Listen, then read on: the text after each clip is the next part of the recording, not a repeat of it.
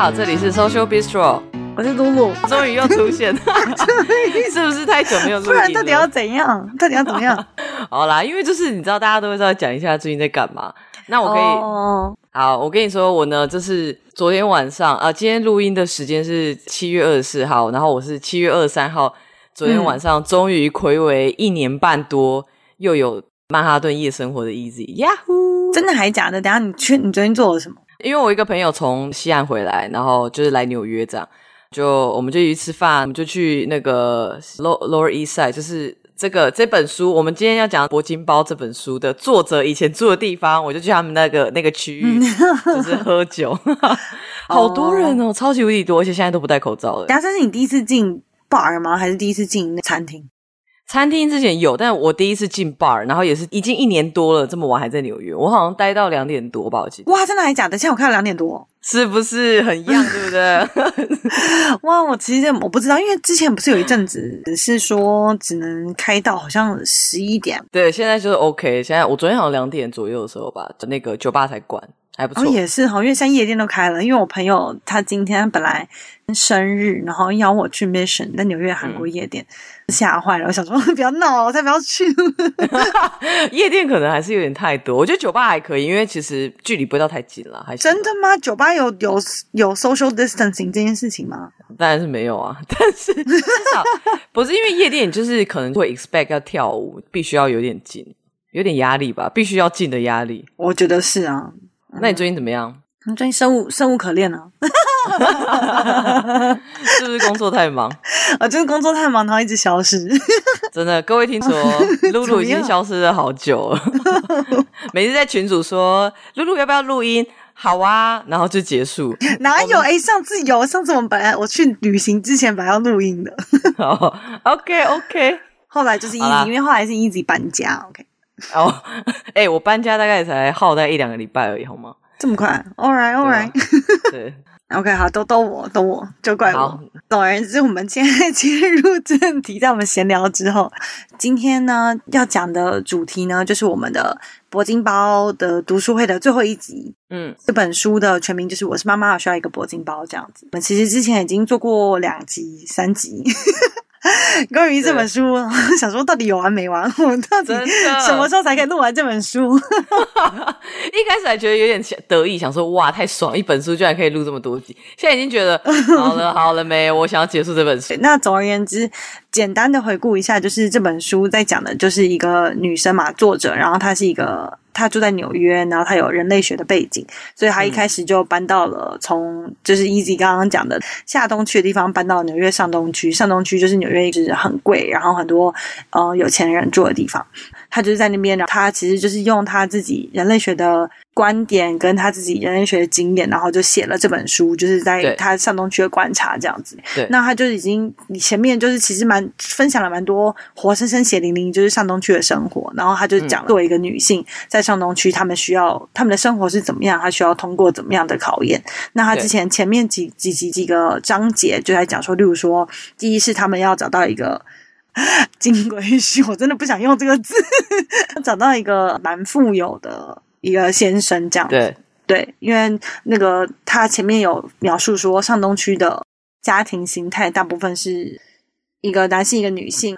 两个人社经地位都很好，但是结婚之后，这个女生可能就不工作了。那先生就是负责在就是工作，那女生就是做家管跟就是一个漂亮妈妈的工作。那是第一个。而且那个呃，上东区的应该说普遍来说，纽约的女生的数量大于男性，所以其实也有一个这个竞争上的压力了。对对对对，对，对，对。另外一个就是在讲说他，例如说他后来搬到上东区，那要找房子的过程，不是大家想象的那么简单。就是哦，我有钱我就可以买房子，因为他们可能要通过很多的考验。嗯、这个考验当然包括第一是他需要有一定程度的 connection，然后他们需要就接受身家背景的调查，然后要 make sure 他们都是血统纯正的人。这个家庭，就是说他们的社经背景都很好。那包括他有了自己的孩子之后，上东区的很多的妈妈跟他们家庭，他们最想要的就是把小孩送进就是高级的私立学校。对对，这个可能是就是要考试啊，要在就是先前就做很多很多的准备。嗯，另外上东区的女性的对自己外表上面的压力啊，不管是怀孕或是没有怀孕，他们都要找很漂亮、很瘦，就是还有跟妈妈妈之间的一些。人际上面的交往跟竞争。嗯嗯嗯。那所以我们现在就进入第六章，第六章的标题叫做“镇定剂与血腥玛丽”。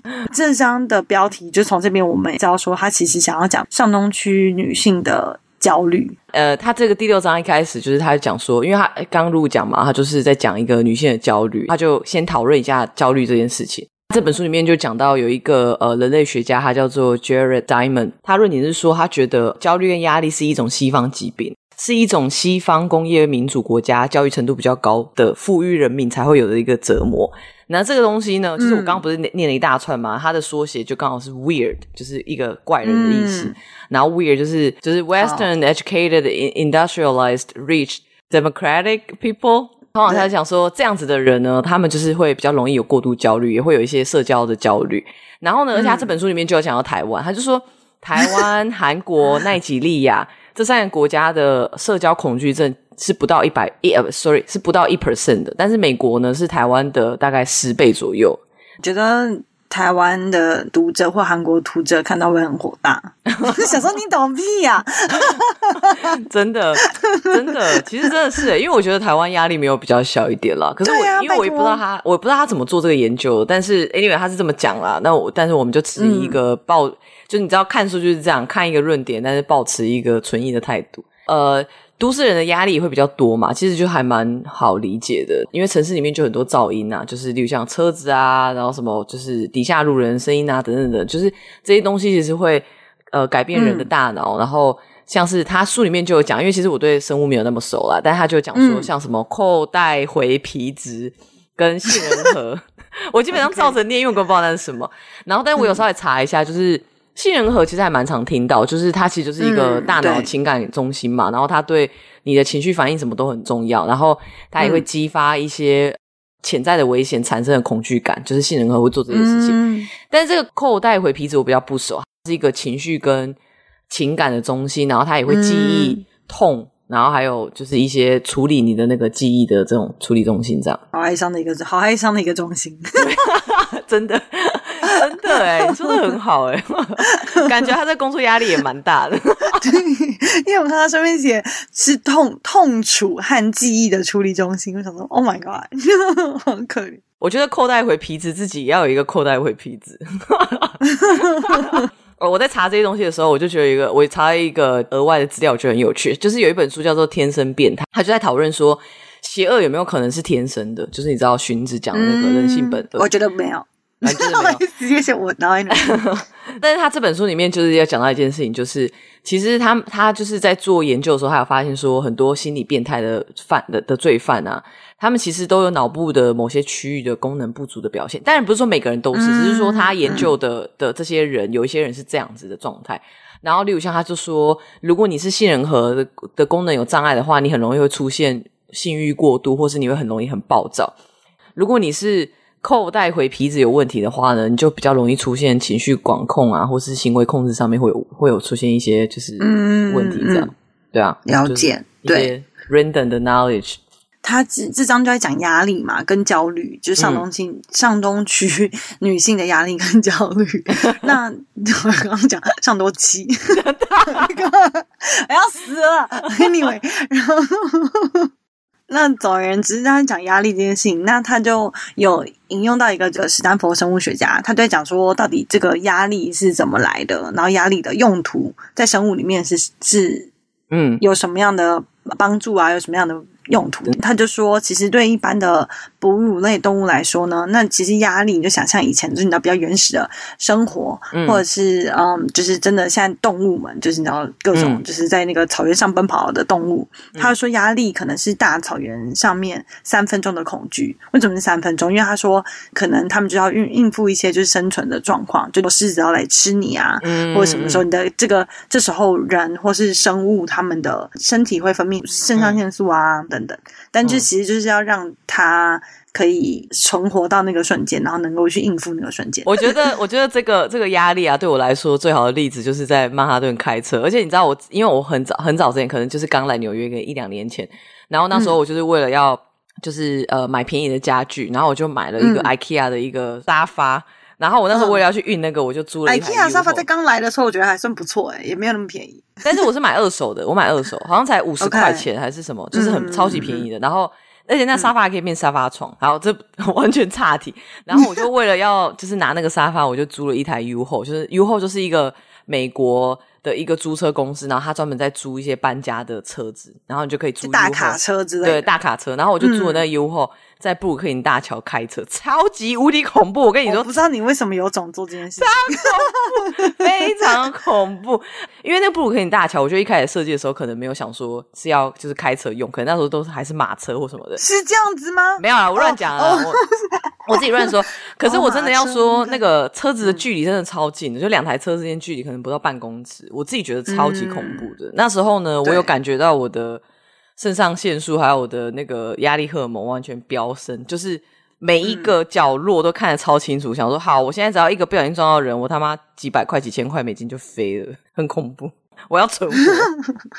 对啊，他就是说，其实以前是这样子嘛。他说，可是现在，因为我们呃现代社会没有什么狮子的压力嘛，大部分的状态下，嗯、对，但但是人类还是有压力。其实这是一个反演化的一个。结果繁衍化的设计，他说，所以现在就是变成人类没有狮子，但是也会开开启压力的反应。嗯嗯嗯，对，以前压力是三分钟的事情，就是狮子出现就有压力，狮子走了压力就没了。对可是现在就是变成是一个呃长期的状态，然后没有办法就是按下那个结束，就是停止压力的这个开关。嗯，有一个就是这个史丹佛生物学家，他有另外一个发现，如果是有阶级现象的哺乳类动物，就例如说狒狒。嗯或者是人类，或者是是就是他说的这个上东区的人类，不是这本书在讨讨论的一个群体。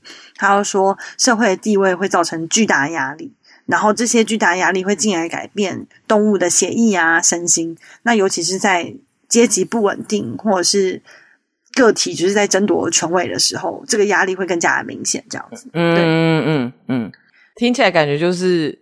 那个华尔街的那个，因为我就是在在这个我们要录这集之前，我要问 Easy，我说：“那你在华尔街工作的话，不是应该就是会看到一些这种所谓的什么阶级不稳定啊，然后什么权权力的斗争之类的？”对，其实就真的还蛮多的。可是我本人其实还好诶，因为我还蛮。可是我你怎么样？你怎么样？你跟我嘴软？你怎么？因为我本人真的还好，因为因为我一开始进就是前一两间公司的时候，就是老板那时候就是有一点点喜欢人家啦。然后不是，等下等下，我这样讲，就老板喜欢你？不是，对不起，呃，老板就是对不起，对不起，应该是说呃那时候刚进公司的时候，不是，就是老板就还蛮赏识，所以那时候我大概前一两年的时候升职升的超级无敌快，我那时候基本上是。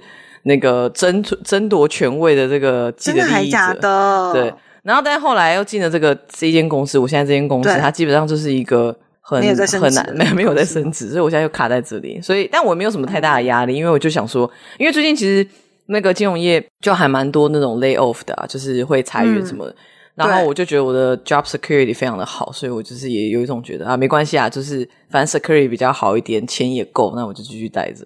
所以我还好诶、欸。嗯我有听说，就是 因为就是我们几个共同朋友嘛，然后之前在那个就是在跟 Easy 在同一个地方工作，然后我听说就是自己本身看不见，可是上层好像很多对斗争，上层很恐怖，对，上层真的蛮恐怖。哦、嗯，就是我上一间公司的老板啊，然后他们就是就有两个人，然后他们就为了要争权夺位，就一直想要把他上面那个人给挤下来，然后直接可以 report 给更上面那一个。然后后来呢，他们就觉得，yes，我们成功了，就是我们在这个政治角力之中成功了。因为那个那个大老板，最大的老板就是说，那我我就要来你们办公室宣告一件事情。然后我那两个老板就很开心，想说，耶，我们就是终于把上面那个人挤下来，然后就是往上爬这样。结果那个大老板一来就说，哦，恭喜你们全厅都被我们 fire 掉了。哈哈哈！我猜真的很假的，真的我要被笑死。然后我那两个老板，这个被笑死是超变态的，这怎么会被笑死？超恐怖的。因为我很讨厌那两个老板，就那两个老板就是超级无敌，就是情绪勒索大王。然后他们两个人在就是人缘很差，就对了。然后他们 team 是蛮倒霉的嘛？呃，对，但是因为我们 team 就是。大家都超级优秀，大家都在什么两个礼拜、一个月之内全部都找到工作，而且那时候是在压力蛮大的啊。对啊，但是、嗯、而且那时候是在 Thanksgiving 还是 Christmas 的那个 Christmas 哪有工作可以找啊？对，我就觉得大家真的超强，因为我而且 Christmas lay off 别人也太没品。对，我对有一点点，好没品哦，怎么会做这种事情、啊？就是反正不道德的事情。Anyway 是 Holiday Season 啊，然后反正就是纽纽约很多这种啦，就是呃，尤其是上面一点的，就要往上爬，然后没爬成，就整个 team 被砍掉，对对，对对，或者自己被 fire 掉之类的。回归到压力这件事情，因为我还想了一下说，说因为你自己问我说，哦，你有什么怎么在纽约压力的经验？然后我想说，我不知道诶、欸、可能。我就可能就是很习惯在这个环境里面，真的哦，你说，而且也没有办法，没有办法感觉到。我觉得应该是有，但是就是你不见得会感觉到，因为它就是要伴伴随着我每天的生活，哦、这就是我人生生活。你怎么有点 sad 啊？他就讲在讲压力这件事情，那压力到底怎么呃连接到这个上上东区的人生？就是反正 anyway 作者就是开始讨论那个压力嘛，然后接下来他就在讲说上东区女性的压力。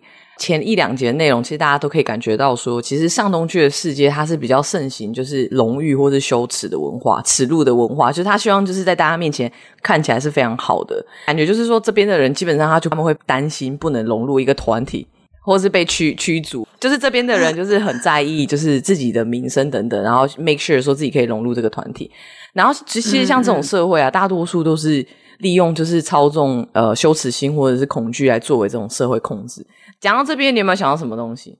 我觉得其实这个感觉不是只是上东区啊，就现在 social social media 不就是这样子吗？哦、说的也是、啊，就社交社交平台不是就是这样子吗？对，这其实就是大家都很希望就是自己就是 look 呃、uh, look good look pretty 之类的。对啊，对啊，对啊，就是上面 post 的总是比可能真实的人生好一点，大部分的状况。但是呃，anyway，就是讲到这个，就会想到，就是我们的就是 Social Bistro 第八集有在讲自我同理，然后我们就会提到一个耻感文化，嗯、然后呢，他就在讲说，就是因为呃，亚洲文化比较多是儒家文化嘛，然后、嗯、通常就是你可能做一件事情，你爸妈就会说，哎，你这样子让我很丢脸，或者说就是哇，对你就你可以想象那些言语，这也太。哇，这蛮没品的。然后呢，我爸妈好像不太会讲这种话。嗯，但是蛮多父母会讲。我爸妈是还好，可以想可以想象，对吧？然后呃，但是我这边其实蛮想要问你，就是你觉得你猜猜看，就是男性跟女性哪一个性别的焦虑会比较多一点？作为一个女性，我是一定会说女性的。为什么？你有什么焦虑？我觉得当男性很爽啊，好烂，好烂哦！不是，我是认真的，因为我觉得，因为。好可怕，一直嘴软，真的。你这边，哎、欸，我跟你讲，各各位听众，我跟你说，在脚本上面，露露在这里写说，我有一百件事情可以讲，然后现在在这边嘴软，我不知道是什么意思。不是啊，我觉得，我觉得男性就是他们绝对有辛苦的地方，可是他们在某程度上还是。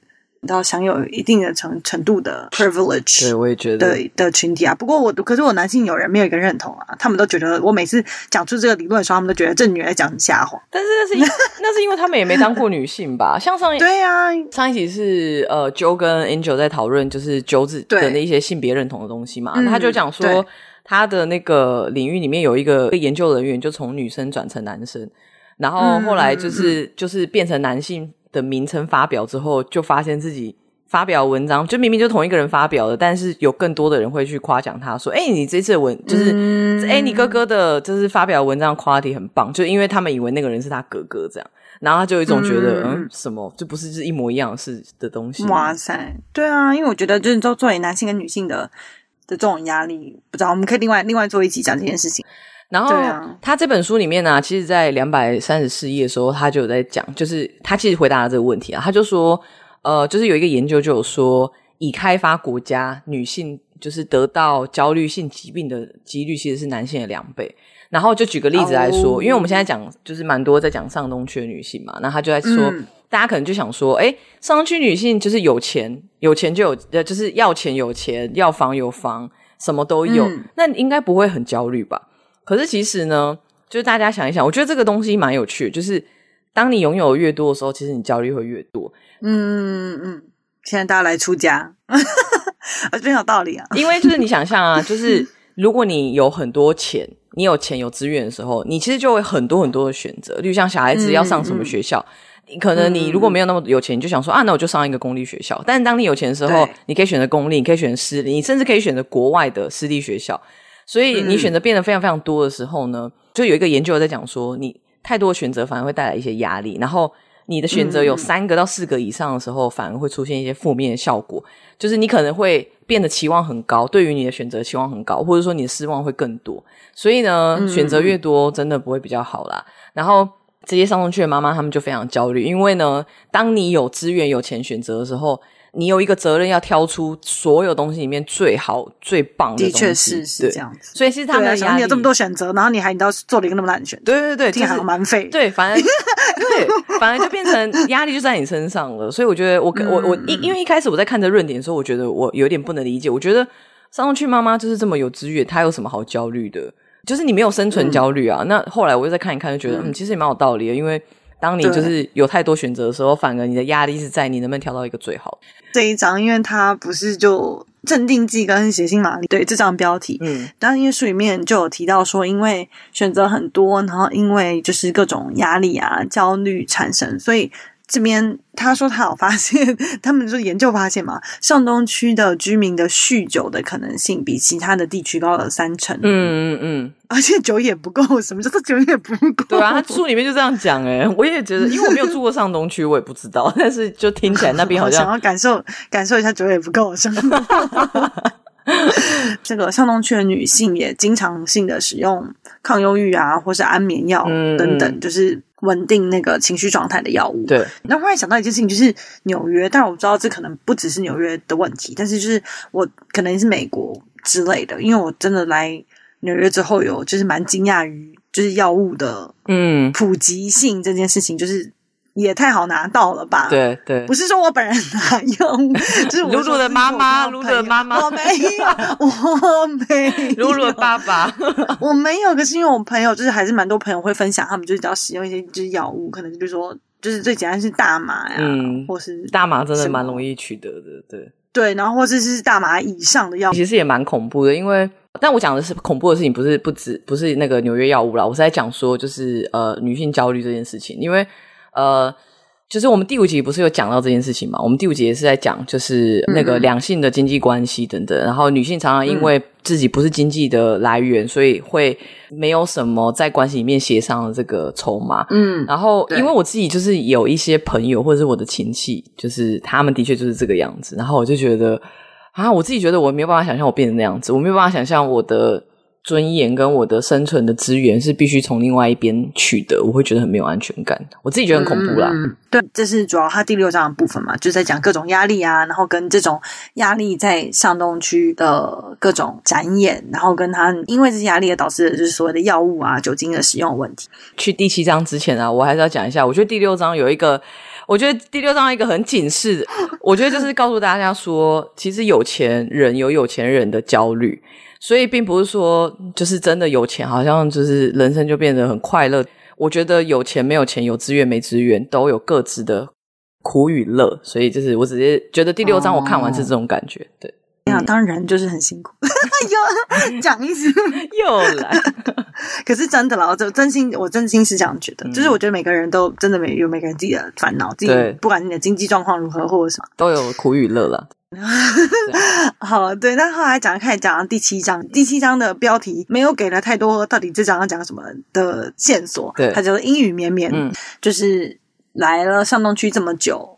之后，他觉得他自己的转变，嗯，所以他觉得他自己就是变成一个，好像变成一半，有一半的他变成一个就是当地人，然后一半的他变成一个就是观察者。那以前的朋友也觉得他好像变了一个，嗯嗯，对。那他有说他自己的观察，他自己觉得还有被同化的部分，也就是很多关心一些上东区的那些妈妈他们在关心的事情，嗯、就包括说哦，孩子要念什么学校啊，我们我为孩子做的够不够多？嗯，然后例如说我的孩子老师教的怎么样啊？然后例如说我也。想要有呃很贵的衣服啊，想要有漂亮的发色啊，海滩上的房子、嗯 嗯、等等的，对对对对。然后还有另外就是一个，他们用很密集的资源在教育他们的孩子这件事情。嗯嗯，他要有一定的财富和水准，才有办法去做这件事情。嗯嗯嗯，嗯没错。对，那但是他自己觉得他自己还是有下城区的人的坚持。嗯嗯嗯嗯，对对对，就包括一直提醒，就是例如说他们他的小孩在参加一些。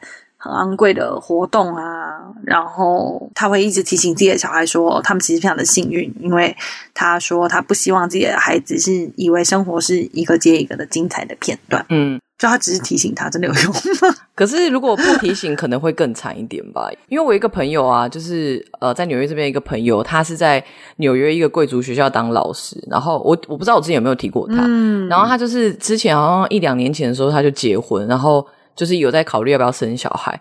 那因为我之前就是前一两集我有提到说我有冻卵或干嘛，然后就是我可能之后也会有生小孩的打算，所以我们两个就有在讨论这件事情，就在讨论说，诶，如果我们真的生了小孩的话。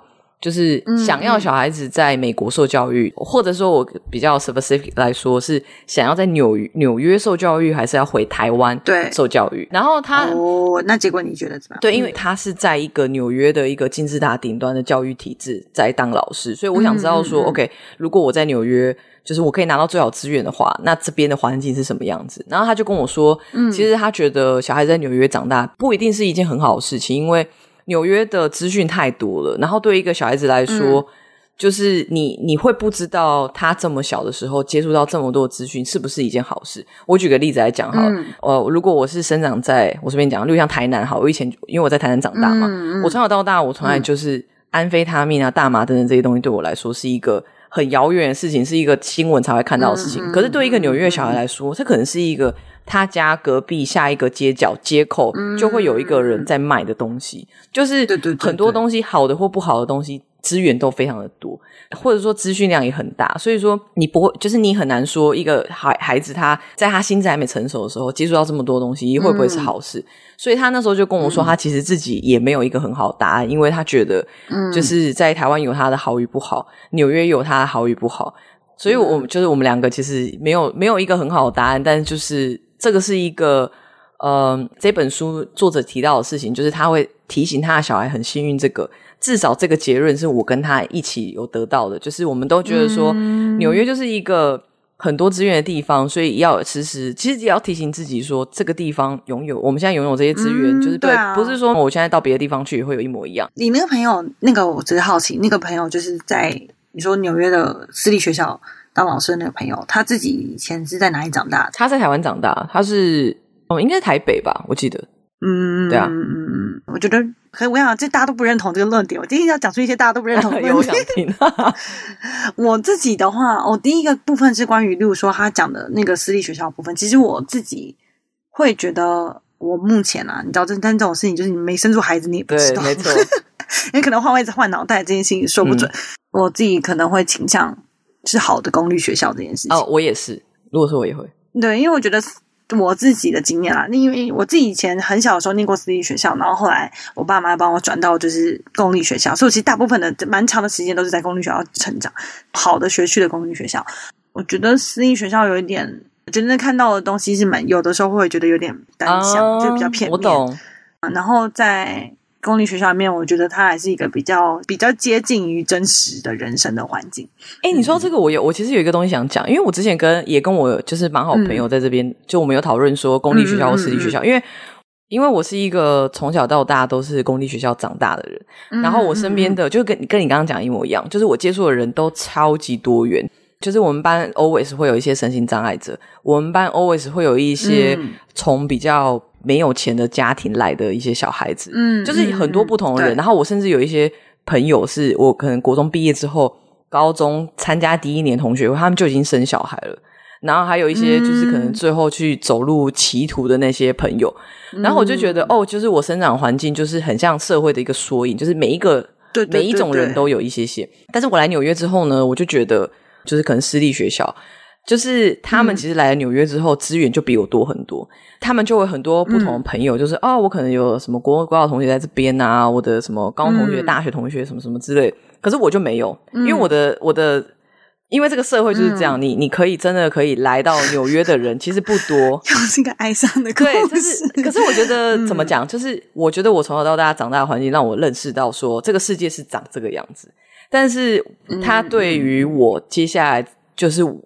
例如像我来纽约之后，我的 networking 可能就不太会有帮助。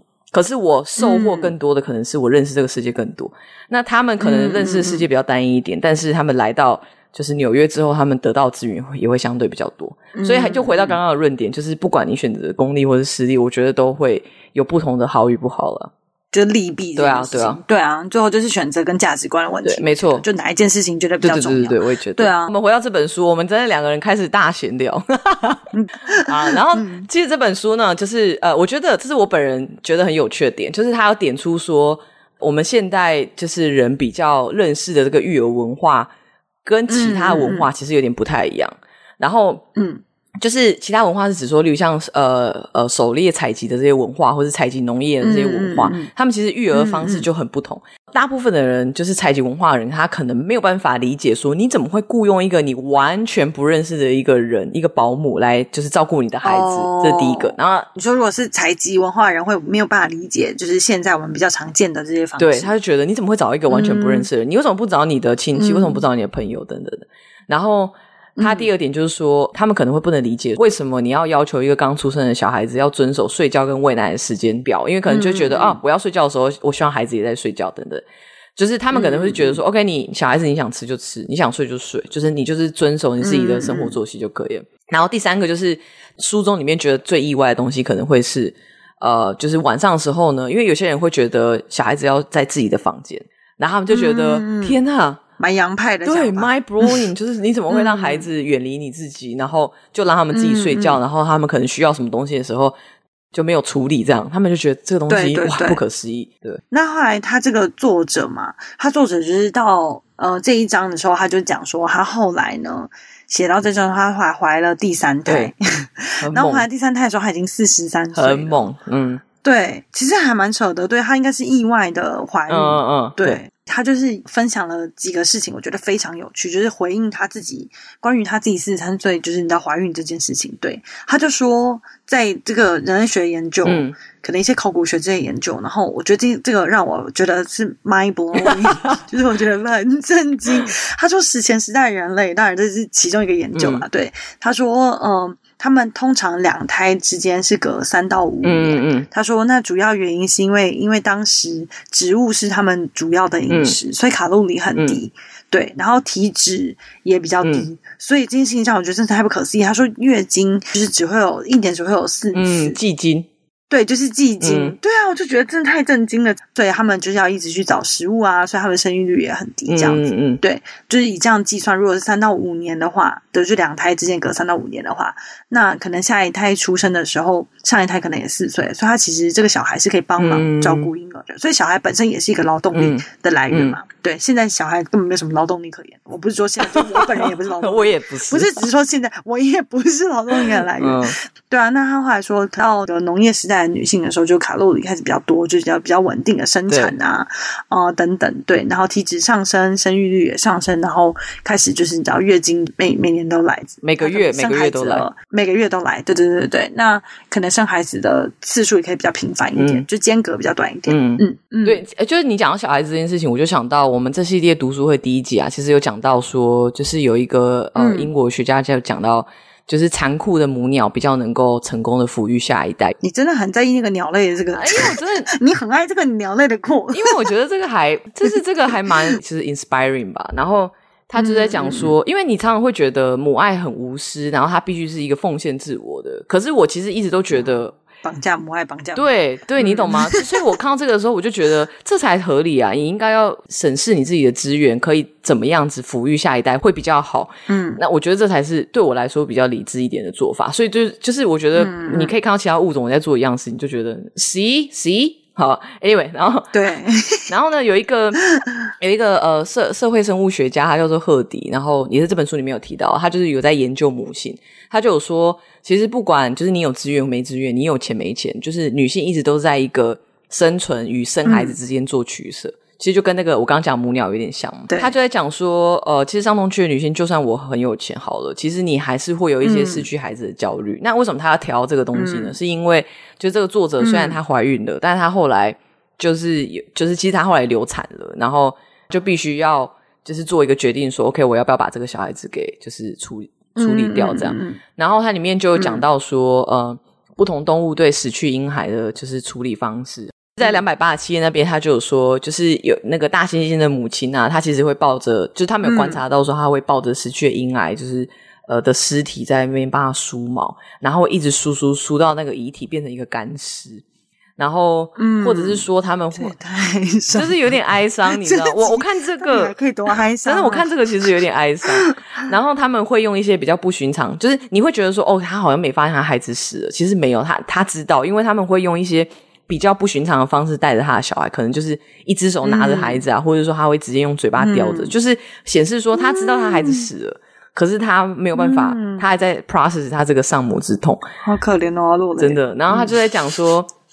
就是呃，其实上东区妈妈也是这样子。然后就像她自己来说好了，她就是流产了丧失了这个孩子。然后在这段期间的时候，她、嗯、就发现说，诶，她以前就是前几集的时候，前就是我们一两前一两集在讲前几章，就会提到说，上东区妈妈好像有一点点冷漠，嗯，但是排挤对排挤她冷漠。嗯、然后可是在她经历这件事情的时候，她就发现说，诶，其实很多妈妈就是也有。在这件事情这件事情上面有共感，所以他们呢就是会主动过来跟这个呃作者说：“哎，那你要不要帮忙？我带你出去走走啊，等等。”他就发现说：“哎，其实我好像当初否定这些妈妈太快了。嗯、其实这些妈妈她们，其实我们是 share 有人性对，其实我们是有一些 share 一些共同点的。”我觉得有一个他在这个书里面提到的，我也觉得蛮有趣的部分是说，他说就在过去的十年，整个人类学的一个大发现是说，人类其实在演化的过程中是相互养育、合作的养育者。嗯，嗯，这件事情跟我本来想象养孩子的。的方式是差蛮多的，嗯、因为毕竟我们现在就是核心家庭嘛，小家庭独立养育一个孩子，呃，这种核心家庭然后单独养育孩子的方式，其实在整个历史上是只是很小的一个阶段。对对，他说是以前的以前的养育孩子的方式比较是很人，就是一一个村落或是呃一个就是亲亲族的网络里面，然后大家帮忙在养这个孩子，对对对一起在养这个孩子的。嗯嗯嗯，对。然后这边还蛮有趣的，他说，大部分的人类学家都同意说，其实给了人类最大的支撑的力量的，不是火，不是狩猎，也不是 异性恋配偶。嗯、为什么会异性恋配偶在这边？他说，而是其他的女性互相帮忙照顾孩子，然后有一个就是合作养育的社群。嗯嗯，其实这个东西让我想到，就是人类大历史里面有讲到，就是尼安德塔人后来就灭绝嘛，嗯嗯嗯然后。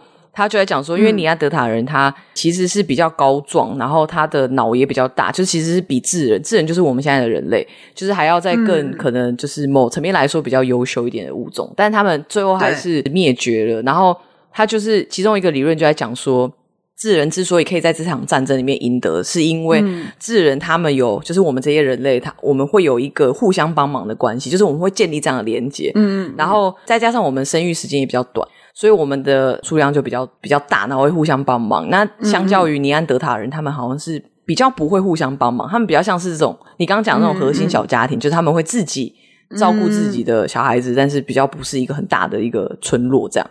嗯，其实我觉得你刚刚讲的东西啊，我就是呃，我认同，就是 it takes a village to raise a kid。要养育一个小孩子，就是不是只有一个核心家庭，嗯、就不是只有，例如像我来说好了，不是只有我跟我女朋友，对，我，我们两个人就是来养这个孩子。我觉得这个，那谁会帮你养？就是 不不不，这是合理的，这是合理的，呃，怀疑。可是呃，我觉得就是我不是怀疑啊，就是我很好奇，哦、那你想象的这个群群体是谁？就是你的。会支持支援你养这个孩子的群体是，就是我现在我的想象就是，我 either 就是请我的，我一定会请我的亲属帮忙，例如像我爸妈啊，或者说我的一些亲戚之类的。嗯、就是我不会觉得只有我跟我的伴侣才可以照顾这个孩子，嗯、我是希望大家都可以一起来帮忙照顾。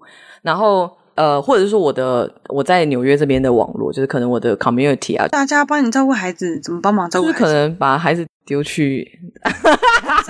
假的啦！我觉得 我是如果他们对方也愿意接受啦，我是非常 feel comfortable 做这件事情，因为我觉得 就是多接触一些人也很好啊，就是蛮好的啊。如果大家愿意的话，对啊，因为我就觉得我身边就是蛮多那种，前提是对，前提是大家愿意啦，就是这个东西也是要合意，跟性交一样都要合意。Oh my god！然后就是我之前，因为我还蛮喜欢看 Netflix 的一个就是 documentary，就一个纪录片叫做 Explained，嗯，呃，好像叫什么什么大解密之类，我我不知道中文是什么。然后他就是在讲说，嗯嗯、我觉得这个也对我来说非常 inspiring。他就说，呃，这一集在讲就是一夫一妻制，然后他就说，欧洲有到印第安部落做一个田野调查，然后这个呢，欧洲人就对当时的部落的这个性的风俗习惯非常压抑，就是基本上就是他们是可以，就是对，哦，我知道，对对对，他们没有说就是一对一啊等等，他们就是呃，就是一个女性可以有多个不同的性伴侣等等。然后呢，就是有一个呃耶稣会的会士就问他说，就问这个部落的男性说，呃，如果你让你的妻子有这么大的自由的话，你要怎么知道你的孩子是不是你的？然后那个印第安人就回答说，你这句话非常的不合理。你们呃法国人只爱你们自己的孩子，但是我们爱的是所有部落里面的孩子，就是不会有这种哦，这是你的孩子，那我不要爱他，我只爱我的孩子，没有这种事情。我觉得这对我来说有点 inspiring，就是照顾孩子或者说对孩小孩子的这种关心，其实应该是就是其实有点兼爱的概念啦。你知道我可能我就是像我本人就是一个就对孩子非常没有热情 心的人。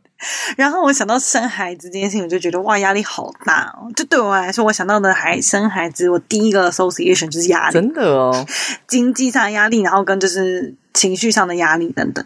然后我觉得可能也一方面也是因为像你刚刚讲的，就是 it takes a village to raise a kid，就是你知道需要整个村落人在养孩子这件事情，他可能不在我的就是。对小孩养孩子的想象跟原始的设定，oh. 因为我可能不是这样被教育长大的，因为我觉得我妈可能从小，因为我妈可能人很差，所以 就一直都说，你如果要生孩子，我是绝对不会帮你顾。哦，真的哦，你妈这样讲哦，哎，我觉得她说我绝对不会帮你顾。对啊，所以我想象的状态就是一个哦，如果今天要生一个孩子，这就是 I'm 就是 on my。哎，我觉得这可能是关键差别，因为你知道我爸妈都会跟我说什么，你知道，他就会说，你就把小孩子生出来，然后你现在你都不用管。我爸都会说，你把孩子直接邮寄到。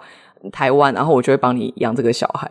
好，我爸妈就有一种，就是给我小孩，剩下就是你都交给我们就好的那种感觉，嗯、所以我就会觉得好像没有那么多的 burden，就觉得哦，好像生了小孩会有我的我的网络，我的亲族他们都会过来帮我 support 这样，这可能是最大的差别，就是对。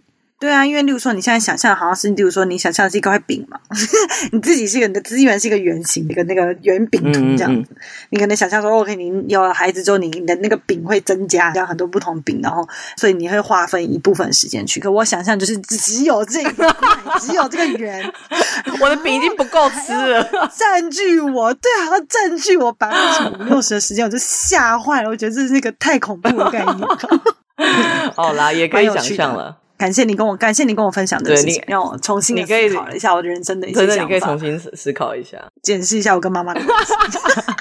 对啊，对，挑的就是最后一章之前啊，就是第七章，我就有一个也很有趣。他就说，呃，有一个在委内瑞拉的一个巴，就是一个巴黎族，然后这个这个族里面呢，他、嗯、部落女性会跟不同的男性性交。其实他生的小孩，他也不知道那个是小孩是谁的。对对对，但是所有性交过的男性都会把这个小孩子当成自己的孩子，嗯、增加孩子的生存几率。我就觉得这好妙，这种感觉就是跟一堆前男友就是住在就是 住在一起，然后 请他们一起帮忙，是有很有各种现任。对对对对对对，吗？是吗？还蛮嗨的。我就觉得，我居然讲出还蛮嗨的。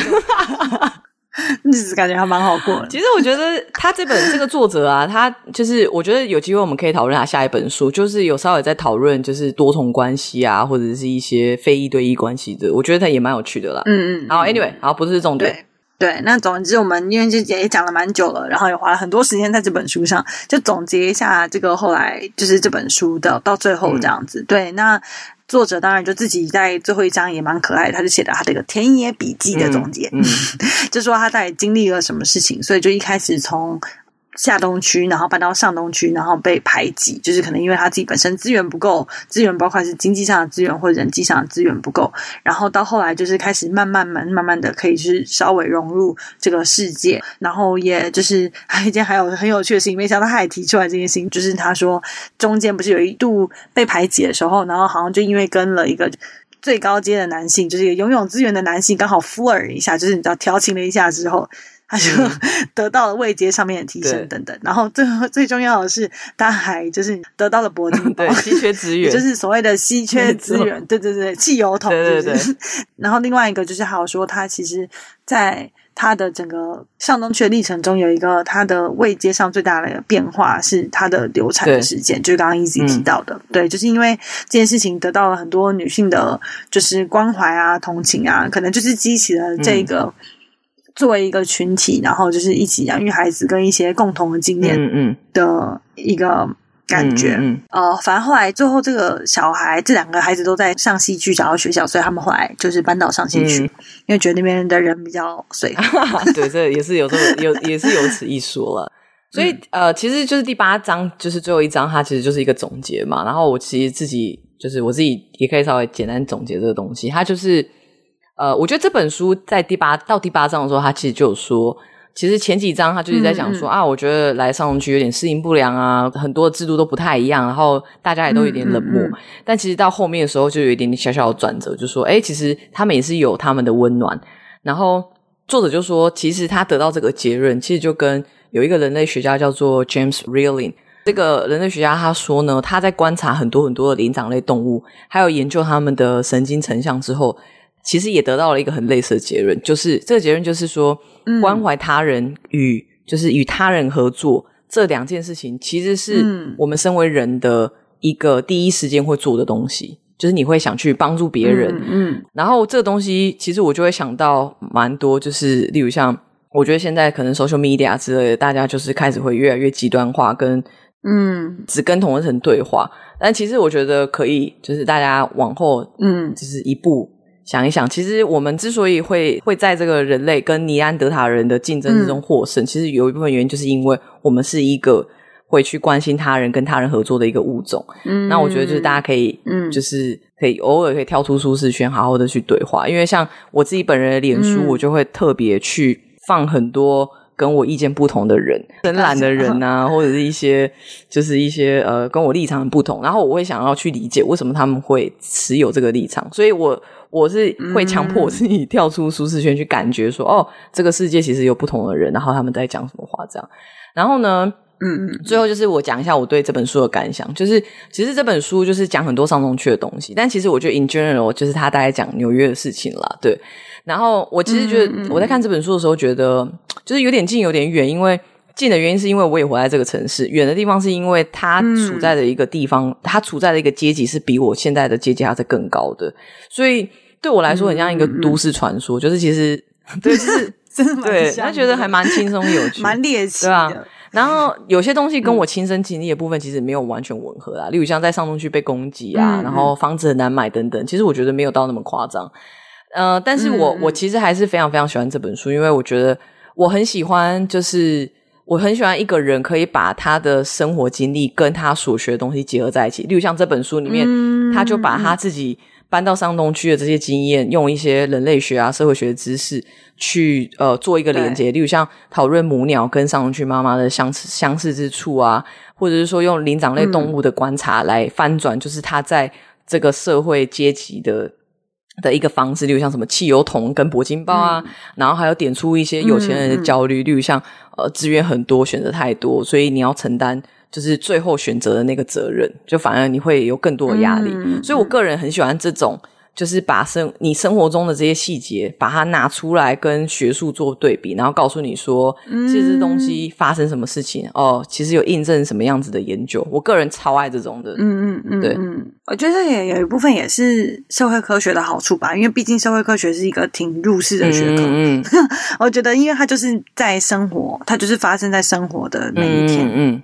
嗯的的事情嘛，嗯、对啊，对这本书的话，我觉得当然第一个部分最直接的部分，绝对还是有所谓的猎奇的部分。虽然说，我觉得作者其实最后是有希望大家不要觉得说哦，它只是一个纯猎奇的书。可是因为毕竟它里面有一些事情，就真的是离我们的生活经验比较遥远。可是我觉得主要其实是物质生活的部分。嗯。嗯嗯回归到其他的部分，我觉得为什么会很喜欢这本书，就是也是为什么一开始做铂金包那一集这样子，我们在讨论那个男性跟女性的经济的关系的那一集，嗯、或者是我们刚刚在讨论到说，看有钱人的烦恼或什么，就是我自己其实都蛮相信，我觉得这种人人的。经验其实是共同的，当然就每个人每个人不同的生活经验，就是你你活在不同的地方，你有在不同的经济条件等等，你会有不同的生活经验。嗯、可是我觉得情绪的经验其实是类似，嗯嗯，很多情绪上面经验是类似的，嗯，所以就真的是蛮喜欢这本书的，然后就很很推荐，就觉得蛮警示。